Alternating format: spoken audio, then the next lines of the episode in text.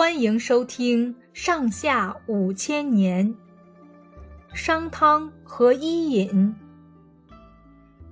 黄河下游有个部落叫商，传说商的祖先谢在尧舜时期跟禹一起治过洪水，是个有功的人。后来商部落因为畜牧业发展的很快，到了夏朝末年，汤做了首领的时候。已经成为一个强大的部落了。夏王朝统治了大约四百多年，到了公元前十六世纪，夏朝最后的一个王夏桀在位。夏桀是个出名的暴君，他和奴隶主贵族残酷地压迫人民，对奴隶镇压更重。夏桀还大兴土木，建造宫殿，过着。荒淫奢侈的生活。大臣关龙旁劝说夏桀，认为这样下去会丧失人心。夏桀勃然动怒，把关龙旁杀了。百姓恨透了夏桀，诅咒说：“这个太阳什么时候才会灭亡？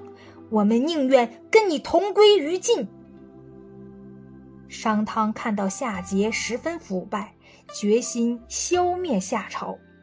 他表面上对桀服从，暗地里却不断扩大自己的势力。那时候，部落的贵族都是迷信鬼神的，把祭祀天地祖宗看作最要紧的事。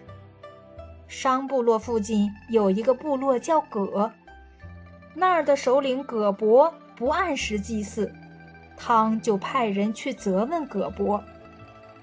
葛伯回答说：“我们这儿穷，没有牲口做祭品。”汤送了一批牛羊给葛伯做祭品，葛伯却把牛羊杀掉吃了，又不祭祀。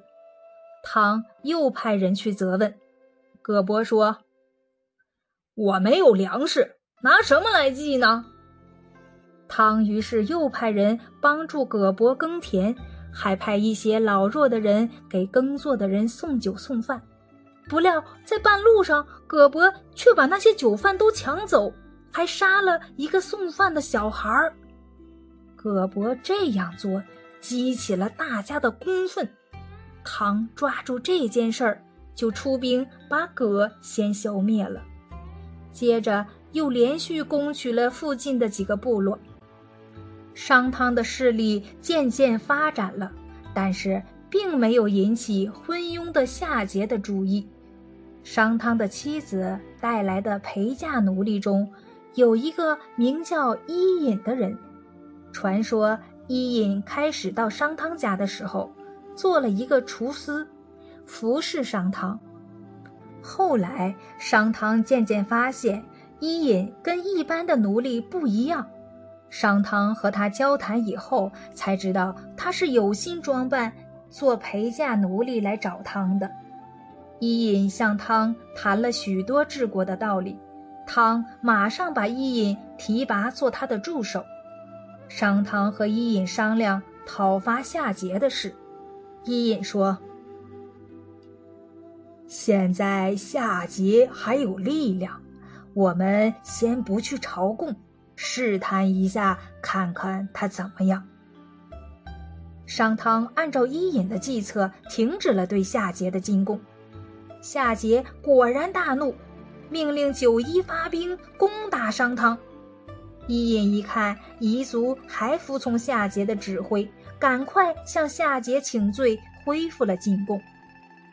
过了一年。